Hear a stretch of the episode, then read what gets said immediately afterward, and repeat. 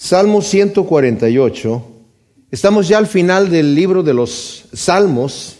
Vimos que entramos en una porción de estos últimos seis salmos que empiezan con la palabra aleluya y terminan con la palabra aleluya. Es muy hermoso ver cómo el salmista David, que es el principal autor de los salmos, en casi todos sus salmos, y digo en casi todos porque hay uno que, que no es así, pero no se le atribuye a David, pero él siempre, aunque tenía algunos salmos en donde empezaba con quejas con el Señor, siempre había momentos en donde hablaba de, que tenía una confianza con el Señor y al final siempre terminaba con una adoración al Señor, con una alabanza, con una aleluya, con una confianza con el Señor. Y este, estos salmos, la forma en la que han sido compilados es muy especial porque al final vemos solamente adoración y exaltación del Señor. Y realmente si nos ponemos a pensar, el Señor merece ser adorado, merece ser exaltado, porque nosotros no conocemos ni una pequeñísima parte de la grandeza, de la bondad, de lo tremendamente increíble que es el Señor. Yo creo que si pudiera alguien regresar del cielo para decirnos cómo está allí, sería una cosa realmente impresionante, ¿verdad? Pero no solamente cómo está cuando llegan por primera vez, sino cómo es después de que pasan un tiempo allá, ¿verdad? El apóstol Pablo dijo que, hablando de sí mismo, dijo, yo conozco un hombre que no sé si en el cuerpo, fuera del cuerpo, hablando de sí mismo, subió al tercer cielo y vio cosas y vio, escuchó cosas y vio cosas que no le son dado al hombre expresar, o sea, no hay palabras, sería un crimen, diría Pablo, que yo quisiera decir lo que, lo que vi allá, lo que hay allá. Pero además de todo eso, y no me quiero poner aquí muy ah, así raro, ¿no? Pero ha habido, el otro día sacaron un programa de televisión en CNN, que es un programa secular, hablando de personas que habían muerto y habían ido de alguna manera a la presencia de Dios, a cristianos que habían muerto. Y dicen que cuando llegaban sentían un amor, así como una, una esencia de amor que los rodeaba. Bueno, yo sé que eso es así, independientemente del testimonio de estas personas, yo sé que nosotros cuando estamos en la presencia del Señor adorándole y entramos en un momento de intimidad con el Señor, el Señor nos hace sentir ese amor que Él tiene por nosotros. Que no hay palabras para expresarlo. O sea, uno le quiere decir a otra persona, oye, ese helado de chocolate que me comí el otro día estaba pero impresionante, tenía un, sabor así eh, eh, rico, cremoso, pero no demasiado dulce, pero era el cacao lo podía sentir y la persona puede estar viendo así como, qué bien. Mira, si yo no lo pruebo, no sé lo que me estás hablando, ¿me entiendes? O sea, está que muy bonito el, el helado de chocolate, pero la experiencia es otra cosa, ¿verdad? Entonces, bueno, el arte, mis amados, que usa David aquí es impresionante porque el arte, aunque nosotros no entendemos la poesía hebrea, nuestra poesía occidental tiene rima, tiene métrica, pero la poesía hebrea no utiliza ese tipo de arte, utiliza el arte de rimar con diferentes frases la misma idea o ideas opuestas. Es otro tipo de arte. Y este es un cancionero el libro de los de Salmos es un himnario o, cancionero. Son canciones, no tenemos la melodía y tenemos la letra, pero como ya está traducida a nuestro idioma, también pierde algo de poesía, ¿verdad? Pero aún así, el hecho de la manera en la que describe con las palabras que el Señor nos permitió que se tradujeran para nosotros es algo realmente impresionante. Vamos pues a leer el Salmo 148, que empieza con aleluya y termina con aleluya como los salmos del 146 al 150, todos empiezan con aleluya y terminan con aleluya. Aleluya. Alabad a Yahvé desde los cielos, alabadlo en las alturas, alabadlo vosotros todos sus mensajeros, alabadlo vosotros todos sus ejércitos, alabadlo sol y luna, alabadlo vosotras todas lucientes estrellas, alabad los cielos de los cielos y las aguas que están sobre los cielos Alaben el nombre de Yahvé, pues Él lo mandó y fueron creados, y los estableció a perpetuidad para siempre. Un decreto que no pasará. Alabad a Yahvé desde la tierra, cetáceos de todos los océanos, el fuego y el granizo, la nieve y el vapor, el viento huracanado que cumple su mandato, los montes y todos los collados, los árboles frutales y los cedros, las fieras y todos los ganados, los reptiles y los pájaros alados, los reyes de la tierra, los pueblos del orbe, los príncipes y todos los jueces de la tierra, los jóvenes y las doncellas, y los ancianos junto con los niños. Alaben el nombre de Yahvé porque solo su nombre es sublime. Su majestad es más alta que los cielos y la tierra. Y él ha exaltado el poderío de su pueblo, motivo de alabanza de todos sus santos, de los hijos de Israel. Su pueblo a él ha llegado. Aleluya. Ahora, el primer versículo es una exhortación a los seres celestiales. Empieza aquí David desde la parte más sublime de la creación hasta llegar a la tierra. Empieza desde los cielos a la tierra. Alabad a Yahvé desde los cielos, alabadlo en las alturas. Está hablando de que se haga la alabanza en el cielo. O sea, sabemos que Dios mora en todos lados. O sea, más bien Dios está en todas partes. Él es consciente de todas las cosas, pero de alguna manera en la palabra de Dios dice que Él tiene su morada en los cielos de los cielos, aunque Él está con nosotros. No se vayan a confundir, ¿verdad? Y dice aquí, ahí donde está el Señor, seres celestiales, alábenlo. Y donde dice el versículo 2, alabadlo vosotros todos sus mensajeros. Bueno, la palabra mensajeros aquí es, eh, está hablando de la palabra malach, que es, significa mensajero y significa también ángel. Es la misma palabra que utiliza, de hecho se utiliza 111 veces en el Antiguo Testamento para traducir como ángel, y me parece que son como 88 para mensajero y otras poquitas para otras cosas como enviados o, representantes, ¿verdad? Pero, y es curioso porque también en el, griego la misma palabra, que no es la palabra, sino la, traducida al griego que es ángelos, también significa mensajero significa eh, ángel. Obviamente, la mayoría de las traducciones que ustedes leen dice ángeles, porque ese es el sentido que debe dársele aquí. Alábenlo todos sus ángeles. Pero cuando habla de ángeles, está hablando de los diferentes seres celestiales. No sabemos cuántos seres celestiales hay. Sabemos que la Biblia dice que no tenemos lucha contra carne ni sangre, sino contra principados y potestades de las tinieblas. Pareciera que la Biblia describe más un poquito lo que pasa con los, con los ángeles caídos que con los ángeles que están en el cielo. Hay diferentes grados, hay diferentes seres celestiales que no los conocemos. Está Satanás, que fue como el principal de los querubines, ¿verdad? Que cayó. Pero también hay otros ángeles que están aquí en la tierra, que son demonios y que están dando diferentes problemas a la gente. Yo me acuerdo una vez estábamos exorcizando a un tipo que era, fue un joven que fue ex sacerdote satanista. Y cuando lo estábamos exorcizando en el momento, el demonio eh, empezó a hablar, ¿verdad? y él se declaró a sí mismo como un demonio muy poderoso, no, no igual a cualquier otro, sino que era un tipo de potestad muy fuerte. Y sabemos que hay ángeles, por ejemplo, como nos dice la Escritura, que están presos. Es, no tuvieron oportunidad de hacer ni siquiera ningún daño. están encadenados, presos en prisiones de oscuridad, reservados para el día del juicio. Y de los ángeles que conocemos nosotros, la Escritura nos habla de ángeles, de arcángeles, de querubines, de serafines, pero no sabemos las diferentes. Y bueno, cuando llegó Juan, él sí tuvo una visión celestial. Y ya no podía decir, dice, llegó un ser viviente, pues yo no sé qué cosa es, ¿verdad? Es un ser viviente. Y cuando Ezequiel, ustedes leen que está tratando de describir a los querubines que está viendo, que tienen ruedas y que vuelan de esta manera y vuelan en, ángulos, y dice uno, ¿qué está, ¿qué está hablando este hombre? No lo entiendo. Porque con el lenguaje limitado terrestre está tratando de describir algo celestial. Ahora, cuando hablamos de los ángeles, mis amados, está diciendo alábenle, alábenle ángeles, porque los ángeles tienen voluntad propia. Una vez yo me acuerdo que estaba en una devocional con varios pastores y me tocaba a mí hacer el devocional en una iglesia donde yo trabajé. Y empecé a hablar de mi opinión de los ángeles y les dije, bueno, los ángeles que tienen voluntad propia, ¿verdad? Eh, pues los que se rebelaron contra Dios son los que son demonios y están aquí. Y yo empecé a hablar y de repente me interrumpieron algunos porque se dice por ahí que los ángeles no tienen voluntad propia. Digo, pero ¿cómo no van a tener voluntad propia? No, y además que los ángeles no entienden la salvación. ¿Cómo no van a entender la salvación? Entonces empecé yo a discutir esto con estas personas.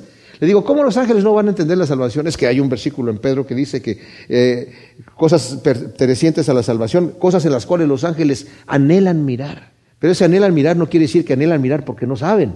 No entendemos nada, queremos saber, no, no es lo que dice la palabra. Anhelan mirar porque les gusta mirar. Porque si los ángeles no entienden la salvación, dije yo, ¿cómo pueden ser ellos instrumentos que nos ayudan a nosotros para nuestra salvación? Si los ángeles no entienden la salvación, ¿cómo es que cuando un pecador se arrepiente hay fiesta en el cielo? ¿Qué, ¿Qué, pasó? No sabemos, pero ahí dice aplauso, aplauso, aplauso, hay que aplaudir. Fiesta, ¿verdad? Y si los ángeles no entienden la salvación, eh, dice la, escritura que al final del tiempo va a venir un ángel predicando el evangelio del reino a donde no fue llegado el, mensaje del, del, evangelio. ¿Y cómo va a predicar la salvación si no la entiende? No va a decir, mira, tú, te estoy diciendo esto, yo no lo entiendo, pero me dijeron que te lo repitiera. No tiene sentido. Y si los ángeles no tienen voluntad propia, mis amados, entonces Dios creó demonios. Entonces Dios creó ángeles para que pecaran. Por supuesto que tienen voluntad propia. Y por eso el salmista dice, alábenle. Todos ustedes ángeles que están ahí, que me imagino que lo están alabando todo el tiempo porque están viendo, están en la presencia de Dios mismo, pero qué hermoso, ¿verdad? Es escuchar que le llega al Señor esta oración como un aroma verdadero de incienso grato cuando un siervo de Él, hecho hombre, está animando a los seres celestiales, alaben allí donde ustedes están al Dios de dioses, al Señor de señores, al Rey de reyes. Y luego dice, alabadlo sol y luna. Y ahora empieza a, venir hacia abajo, del cielo de los cielos, del tercer cielo, se va ahora al segundo cielo, lo que son constelaciones, el sol y la luna, y después se va a venir al, cielo, al primer cielo, que es el cielo aquí que tenemos de la atmósfera y todo esto, y, lo que nosotros que estamos abajo en la tierra. Pero dice, alábenlo sol y luna, y vosotros todas lucientes estrellas, alabad los cielos de los cielos y las aguas que están sobre los cielos. Y aquí ya desciende hasta donde están las nubes. Ahora estos son objetos inanimados que podemos decir, ¿cómo lo van a alabar si son objetos inanimados? Bueno, mis amados, va a hablar también acerca de, de animales y de plantas. Pero déjenme decirles que en las constelaciones, Dios no sabemos nosotros con qué objetivo hizo el universo tan gigantesco. Yo no soy astrofísico, pero muchos que son astrofísicos dicen que todo el universo es como un circuito cósmico que mantiene la vida en este planeta. O sea que todo el universo existe por causa de la Tierra para mantener vida en este planeta. Es posible. Pero a mí una de las cosas que me maravilla de parte de Dios, mis amados, es que ha hecho un universo extremadamente grande que cada vez cuanto más se van descubriendo mayores y mejores telescopios para poder investigar y meterse hasta allá, se dan cuenta que todavía hay más universo que no se ha podido ver. Y eso es para que nosotros nos demos cuenta de la grandeza de Dios. Porque si Dios hubiera hecho un universo pequeño, digamos el sistema solar y unas cuantas estrellitas por allí, la grandeza de Dios podemos pensar, pues sí es grande, pero yo pensé que podía ser haber sido más grande. El cielo debe estar allá tras lomita, como dicen algunos, ¿verdad? Pero el asunto es que el Señor ha hecho un universo impresionante para mostrarnos a nosotros que con la tecnología que podemos y empezar a ver más y más estrellas y más galaxias y estrellas de dimensiones incalculables, decir, wow, Señor, tu grandeza y tu poder que nos estás mostrando a lo que podemos nosotros palpar es impresionante.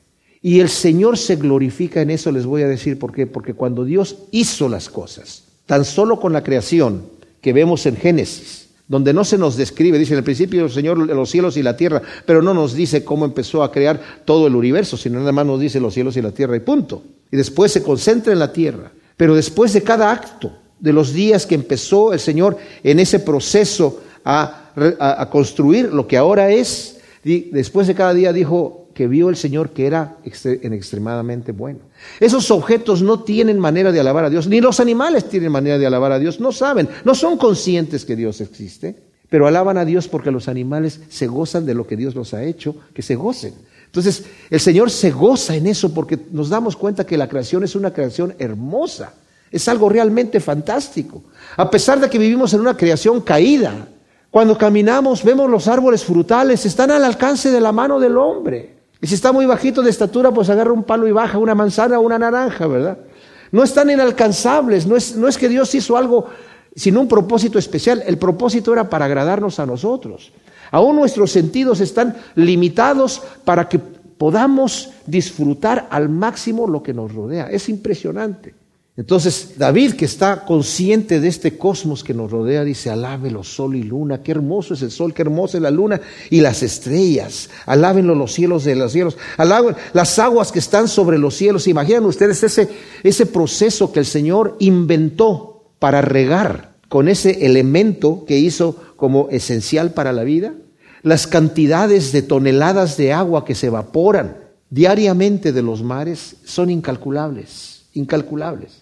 Y se transforman de eh, líquido a estar en vapor, suspendidas en el espacio, esas toneladas de agua van viajando por el aire, llegan a lugares en donde son necesitados y luego cuando llueve en las, en las montañas altas se convierte en hielo y se queda allí para que no caiga todo el agua de una vez y después esos hielos empiezan a crear ríos. Y es es un sistema pluvial impresionante.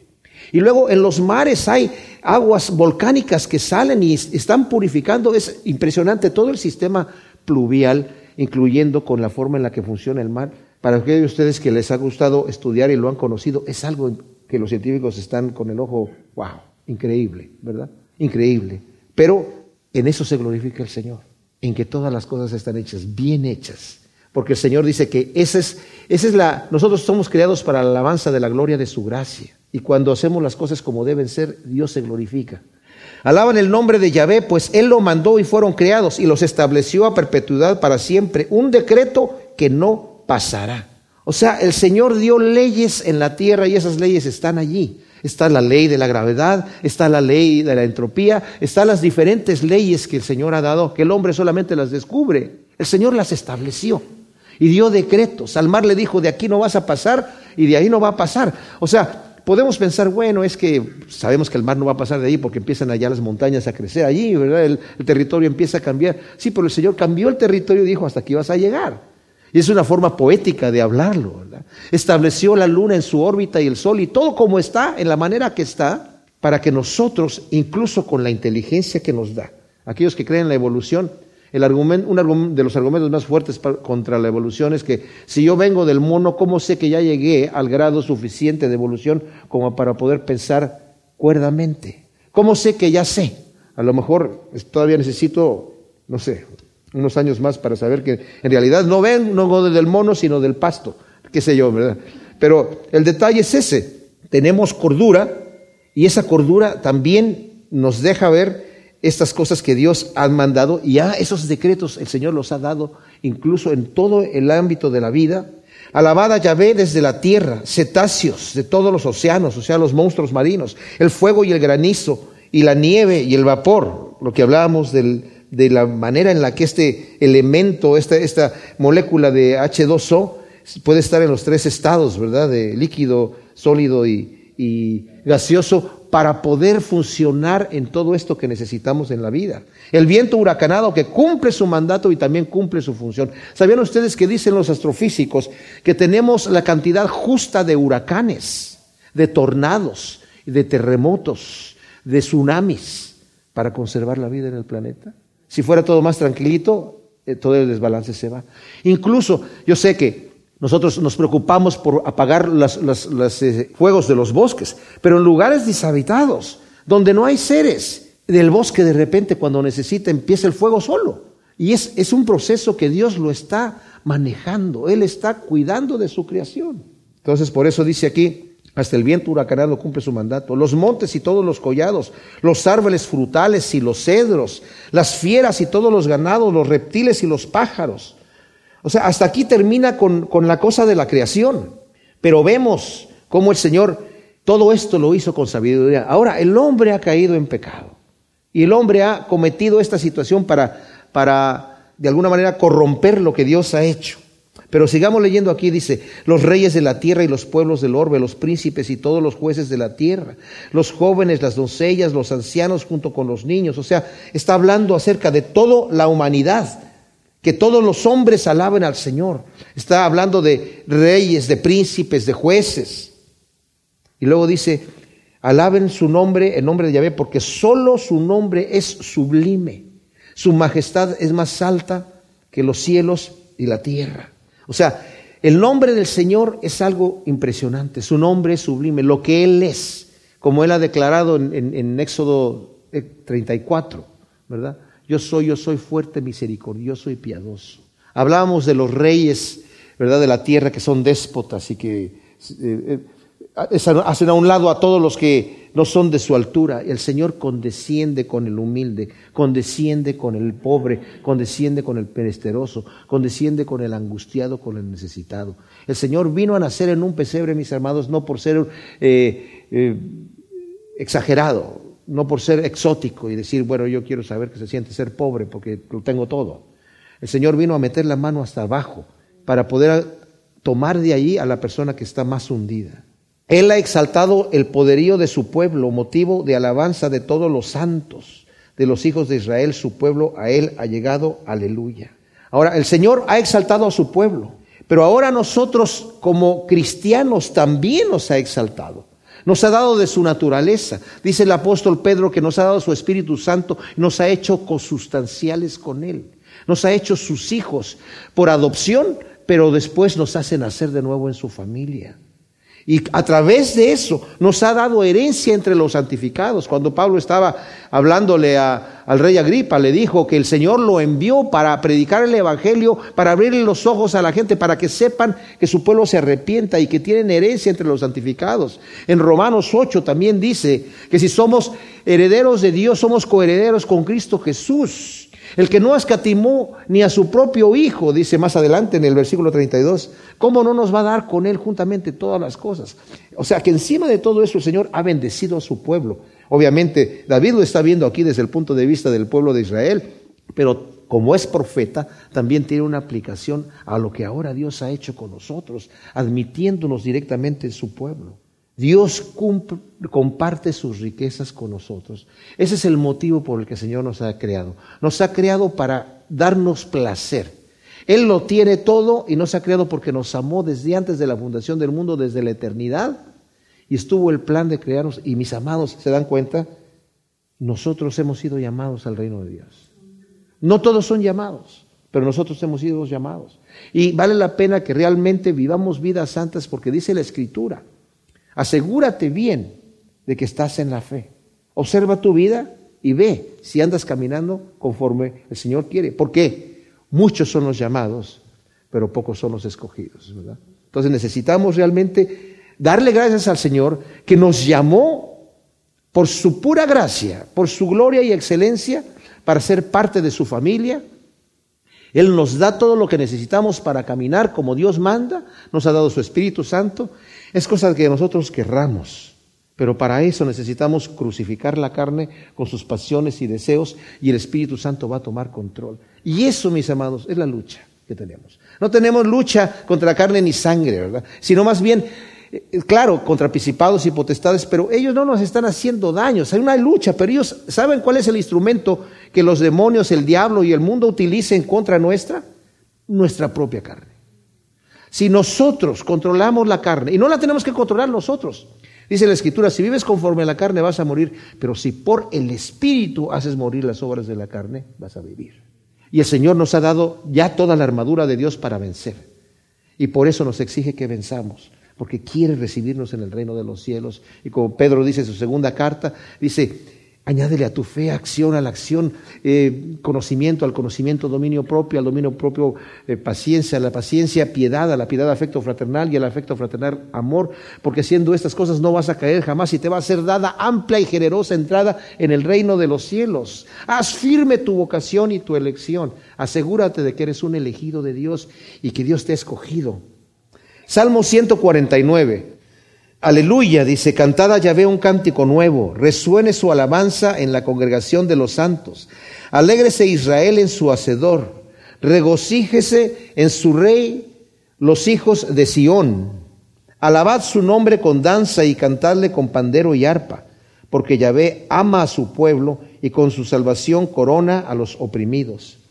Que los santos celebren su gloria, que canten con regocijo desde sus lechos, que enaltezcan a él, o Elohim es con la contracción que yo tengo aquí, con sus gargantas, y que en su diestra sostengan la espada de doble filo, para tomar venganza entre las naciones y dar el castigo a los gentiles, para aprisionar a sus reyes con grilletes y a sus nobles con cadenas de hierro. Ejecutar la sentencia será la honra de todos sus santos. Aleluya. Tremendo salmo. Este salmo 149 Pareciera que fue escrito en tiempos de Enemías. La mayoría de los comentaristas están de acuerdo con esto y cuando yo lo leí por primera vez me dio esa impresión porque eh, incidentalmente estoy devocionalmente en el libro de, de entonces eh, de alguna manera vi a Nehemías aquí, después cuando porque la manera que me gusta a mí estudiar los, la, Biblia es leo y leo y leo y leo yo solo antes de, de leer cualquier otro comentario y después me doy cuenta de que lo que dicen otros para comparar lo que yo estoy estudiando. Bueno, aleluya, cantada Yahvé un cántico nuevo, resuene su alabanza en la congregación de los santos. Un cántico nuevo, un cántico nuevo y fresco que hay en nuestro corazón. No necesariamente que tengamos que ser compositores nosotros de, de, música, todos, para poder cantarle al Señor y sentarnos a escribir un cántico nuevo, una canción nueva. Pero el canto nuevo de amor que hay, de una relación fresca, ¿verdad? El maná que el Señor nos da en la mañana, la palabra que nosotros recibimos en la lectura, en la oración, en ese momento cuando meditamos en la grandeza de Dios, sale de nuestro corazón un cántico nuevo. Yo cuando me despierto en las mañanas siempre me despierto dándole gracias al Señor. Así, gracias, gracias, gracias, pero como estoy medio dormido, todavía no existe ese momento de, de, un canto en el corazón. ¿Me explico? Tengo que estar bien despierto y haber ya leído un poquito y haber meditado en, lo hermoso que es el Señor para que haya ese cántico nuevo. Pero el cántico nuevo también viene cuando nosotros estamos en una relación con el Señor que nos va llevando de gloria en gloria. Ahora esto no, no lo estoy diciendo yo para aquellos que de repente digan, ay, pues yo, yo a veces me despierto triste en la mañana y angustiado y de aquí a que llego al cántico nuevo ya llegó la noche, ¿verdad? Entonces ya mi canto nuevo es una serenata en la noche para el Señor. Pero el detalle es este, todos pasamos por altos y bajos, todos pasamos por situaciones y de hecho yo creo que no se trata de levantarse en la mañana y dar un salto así de la cama y salir, ay Señor bendito sea tu nombre, porque soy tu hijo y soy redimido y voy a cantar un cántico nuevo en mi corazón y todo es felicidad, gozo y florecitas y globitos. Porque la vida no es así. Pero lo que sí sucede es cuando yo me humillo delante del Señor. Porque yo como me despierto dándole gracias, le doy gracias al Señor, pero con un, diciendo, Señor, gracias, yo no soy indigno de todo lo que tú me has dado de, la salud, eh, de, lo que me has dado y de lo que me has quitado. Incluso soy indigno, Señor. De lo que tengo y de lo que no tengo. Y de, y de ser tu hijo, de, poder y siquiera respirar en este momento hablándote a ti, Señor. Y cuando empiezo a reconocer mis faltas delante de Dios, el Señor me empieza a levantar. Y cuando el Señor me levante, empiezan a hacer ese cántico nuevo en mi corazón. Porque hay una relación con el Señor. Al Señor no le podemos mentir, tenemos que llegar tal como somos. Y como dije, lo he repetido varias veces, eh, la primera palabra que salió del Señor para llegar dijo, arrepentíos porque el reino de los cielos se ha acercado. Su primer mensaje. O sea, constríñete, siéntete mal por lo que has hecho, avergüénzate y vuélvete de tu camino porque el reino de los cielos se ha acercado. Dios vino a ti, tú no te llegaste a Él. Y después sus primeras palabras, Bienaventurados los pobres de espíritu, porque de ellos es el reino de los cielos. Bienaventurados los que están avergonzados, los que no saben cómo llegar a Dios, los que no tienen ninguna credencial para llegar a Dios, los que dicen yo ya no califico, yo, yo, no, yo no sé qué hacer, Señor, yo no sé, como el pecador en el templo, Señor, sé propicio a mí que soy pecador, no sé qué más decir. De ellos es el reino de los cielos. Pero cuando sabemos eso, mis hermanos, de ahí nace el cántico nuevo.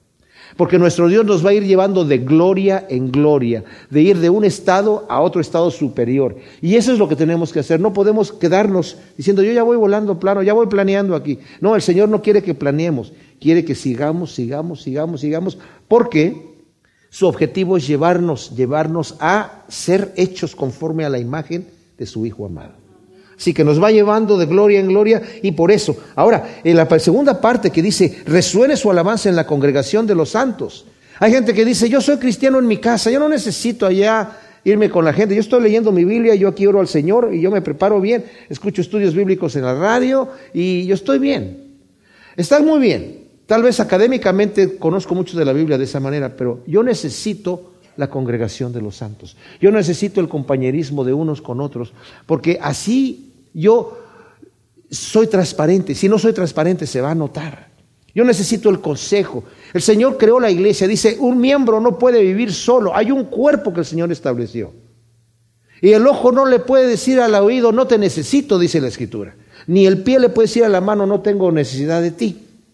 Todos nos necesitamos y la cabeza del cuerpo es Cristo. Y en la congregación de los santos, su alabanza. Y es que yo canto en mi casa, qué bien, pero también necesitas venir a cantar aquí. Eh, el cántico nuevo en tu casa está muy bonito, pero ven a cantar con tus hermanos en la fe y alaba al Señor. Identifícate como parte del cuerpo de Cristo, no dejando de congregarnos, dice Hebreos 10, 24, como algunos tienen por costumbre. Y mucho más cuando ves que aquel día se acerca. O sea, es necesidad. Y luego dice, alégrese Israel en su hacedor, regocíjese en su rey los hijos de Sión. Nos alegramos porque nuestro Hacedor nos ha creado para la alabanza de la gloria de su gracia, según dice Efesios 1.6, y para darnos herencia entre los santificados, como ya lo vimos en el Salmo anterior, ¿verdad?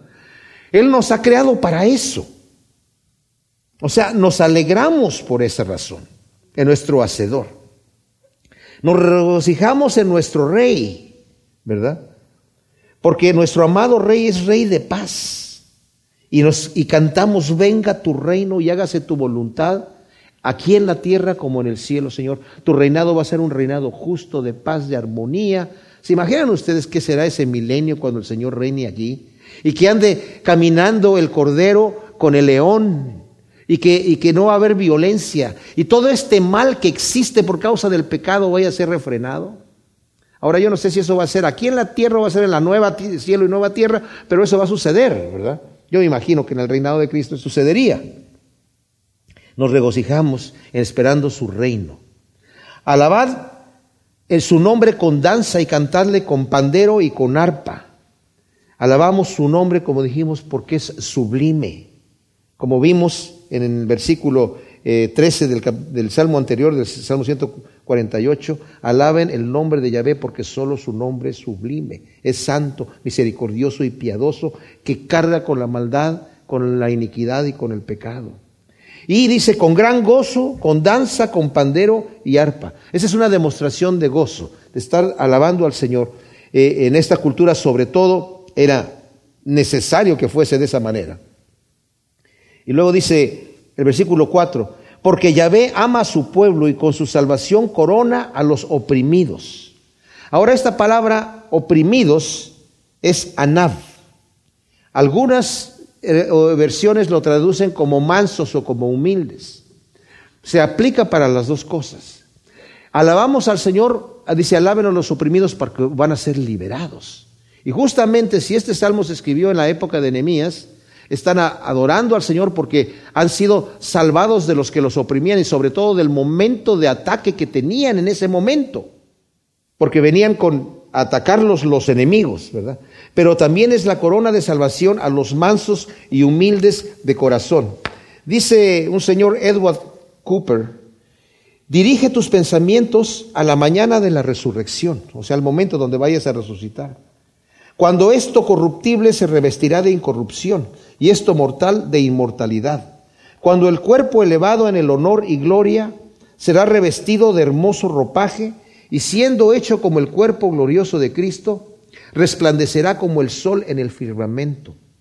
Cuando ahora, una vez más, unido a un espíritu santificado, ya no será un peso y un estorbo, sino que será un incremento para su gozo y participará y contribuirá a su felicidad espiritual. Este es el significado del texto. Esta es la hermosura que Él ha diseñado para su pueblo y para la cual los está preparando ahora. Considerando todo esto con razón se puede decir, alabad al Señor. O sea, Dios nos está preparando para un encuentro con Él glorioso. Porque Él no vino a condenar al mundo, mis amados, vino a salvarnos. Y Él nos está preparando. No miremos a un Dios severo, sino a un Dios amoroso, que sabe que somos polvo, que sabe que somos débiles, que sabe que cuando caemos tenemos que levantarnos y Él está allí para darnos la mano. ¿Qué hacemos nosotros con nuestros hijos cuando eran pequeños y se caían? Bueno, hay locos que dicen, mira, me alegro porque te caíste, porque ya te dije que no corrieras. Yo conozco un hombre, no sé si en el cuerpo o fuera del cuerpo le sucedió eso cuando era chico. Mi mamá me decía, me alegro porque te caíste, pero normalmente, eh, bueno, lo correcto es irlo a levantar, ¿no? Aunque, mm, eh, aunque hace, se cayó por una equivocación, se, se cayó por una situación, pero el amor llega siempre ahí. Y el Señor nunca nos va a decir, te lo dije, mira cómo estás ahora. El padre del hijo pródigo, mis amados, es el ejemplo de nuestro Dios. Cuando llegó el hijo pródigo, sin nada, el padre que hizo se le echó al cuello. Y el hijo pródigo no dijo, este, padre, no, ni le lo dejó hablar. El padre le pudo haber dicho, mira nada más cómo estás. ¿Eh? Mira, te lo dije, te lo dije. O, le pudo haber dicho, me avergonzaste, ¿sabes qué? No te quiero ver. Entra por la puerta de atrás, quédate a dormir ahí en el establo con, los, con las vacas y ahí. Vas a, si quieres trabajo, vas a limpiar el estiércol del establo. No, lo recibió como su hijo nuevamente. Ese es nuestro Padre amado. Cuando nosotros caemos, cuando nosotros estamos tirados, Él nos está esperando ahí para levantarnos. Porque Él es el Dios supremo, soberano, y nosotros somos polvo. Y Él lo sabe, Él lo sabe. Entonces, Él levanta los caídos. El versículo 5, que los santos celebren su gloria, que canten con regocijo desde sus lechos. O sea, los santos realmente celebran la gloria de Dios. ¿Qué es la gloria de Dios? La gloria de Dios es todo lo hermoso que Él ha creado, los cielos de los cielos, incluso el universo, la tierra, como ya la describimos en el Salmo anterior. Y la gloria de Dios es su poderío, o sea, todo lo que Él es, pero además su gloria es su santidad, su bondad, su amor y su mansedumbre. Eso es parte de lo que Él lo, lo hace glorioso al Señor. El hombre piensa que es parte de su gloria la prepotencia y el orgullo. Pero Dios lo ve eso como una debilidad de carácter. Realmente no, el hombre lo ve como una fortaleza y ve la debilidad de carácter en la eh, humildad y en la macedumbre. Pero el rey de reyes fue el que dijo, aprende de mí que soy manso y humilde de corazón. Entonces, eso celebramos nosotros, que nuestro rey es manso y humilde de corazón. Y no porque subió al cielo, se le quitó ser manso y humilde de corazón. Él es la imagen misma de nuestro Padre Celestial. Dice, por el que me ha visto a mí, ha visto al Padre. Nuestro Padre es el mismo Dios, no son dos dioses diferentes. Entonces celebramos eso y cantamos con gozo desde nuestro lecho, ya sea un lecho de descanso, ya sea el lecho de enfermedad o incluso el lecho de la muerte. Porque el que se va con el Señor, cuando está en paz con el Señor, sabe que se va con el Señor, sabe que no es un momento de tristeza porque, ay, yo no quiero dejar este mundo, me quiero tomar de aquí, no me dejen ir. No, si ya se llegó nuestro momento es para despedirnos del dolor, de la angustia, de la tragedia, de ya, ya, vas a descansar de tus obras. Como veíamos en Isaías 57, los primeros dos versículos que dice el Señor, muere el, el justo y dicen, ay, dicen, lo que no sabe la gente es que son quitados son quitados para que no sufran más violencia. Van a descansar de sus obras. Entonces, estamos en el lecho alabando al Señor, ¿verdad? Y en el versículo 6 ah, dice, que enaltezcan a él o Elohim con sus gargantas y en su diestra sostengan la espada de doble filo. Es aquí a lo que se refería en Nehemías, porque Nehemías cuando estaba reconstruyendo la ciudad de Jerusalén, los enemigos amonitas y árabes y de otras naciones que no eran de los judíos estaban en contra y dijeron los vamos a atacar y los vamos a matar. Y ellos supieron del plan que ellos tenían. Entonces Nehemías dijo, cada uno trabaje con su espada puesta. Y nos vamos a dividir el trabajo. Uno va a estar trabajando y otro va a estar ahí con la lanza y con la espada, vigilando, y después se van a turnar. Y entonces, cuando eso pasó y se dieron cuenta los enemigos que eso estaba sucediendo, ya no los atacaron y terminaron la obra. Y por eso dice aquí, en su diestra sostengan la espada de doble filo, mientras están cantando con sus gargantas porque nuestro Dios nos va a liberar.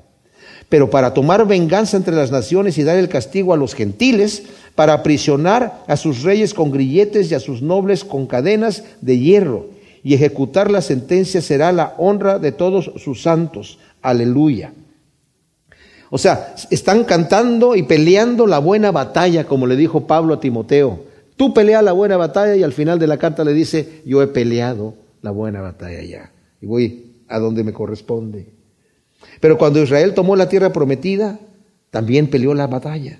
Cuando Nehemías reconstruía Jerusalén, también peleó la batalla. Cuando el Señor regrese en juicio sobre los incrédulos y rebeldes, como nos dice en Apocalipsis 6, el 15 al 17, también va a pelear la batalla y los santos van a juzgar al mundo, dice Primera de Corintios 6 del 2 al 3. Dice que no solamente vamos a juzgar al mundo, sino que vamos a juzgar incluso a los ángeles.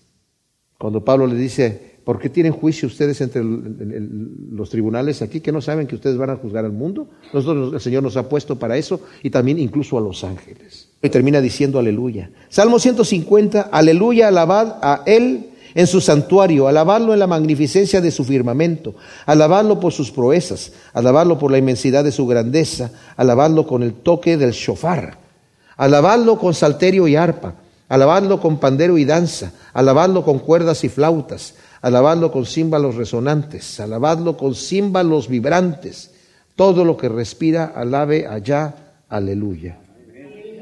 Y este salmo es una exhortación a alabar al Señor, dice, en su santuario, o sea, como iglesia nuevamente, alabar al Señor, a reunirnos a alabar al Señor, alabarle su magnífico universo en el firmamento, alabarlo por sus proezas y por la inmensidad de su grandeza. Las proezas del Señor son magníficas y son dignas de suprema alabanza. Lo que Dios ha hecho es impresionante, destruyendo al mal destruyendo al orgulloso, la manera en que libró a su pueblo con mano fuerte, lo sacó de Egipto. Cuando llegó Moisés y le dijo, dice Yahvé que dejes ir a su pueblo, ¿Yahvé?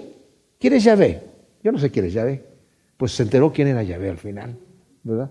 Y de la manera que se enteró fue con las proezas que el Señor hizo ahí, que fueron impresionantes, para partir el mar y que su pueblo pase en seco y que Faraón endurecido no diga, este es el Dios de los hebreos que está haciendo estas cosas, de quien tiene todo este control.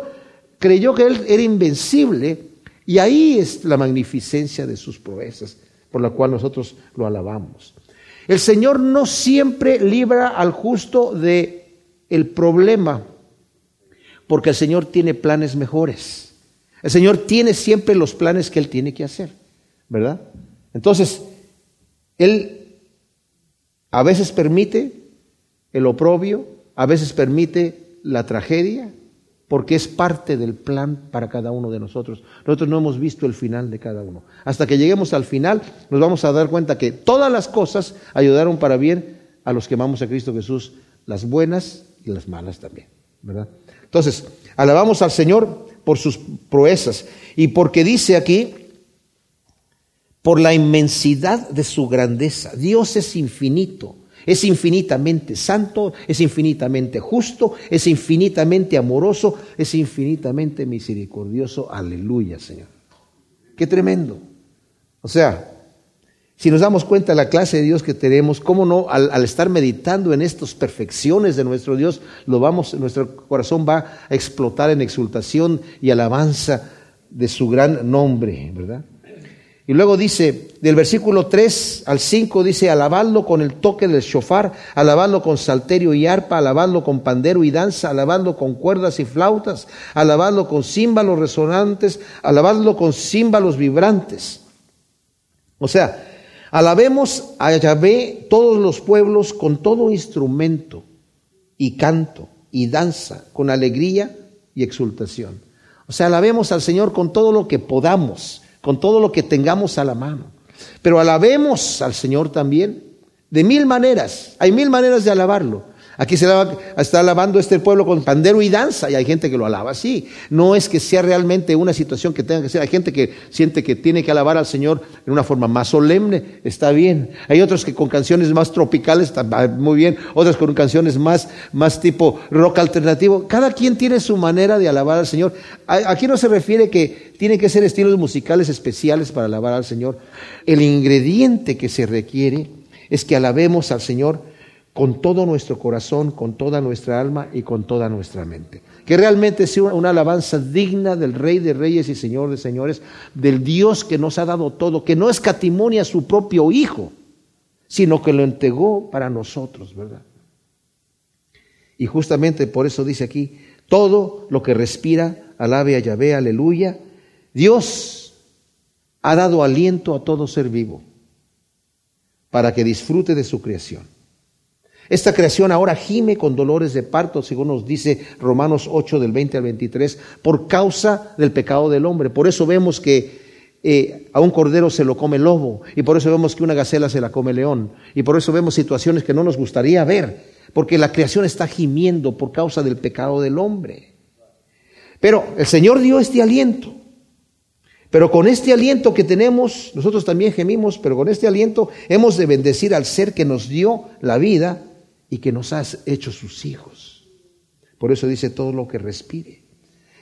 Todo lo que respira debemos alabar a aquel que no escatimó ni a su propio Hijo, sino que lo entregó por nosotros.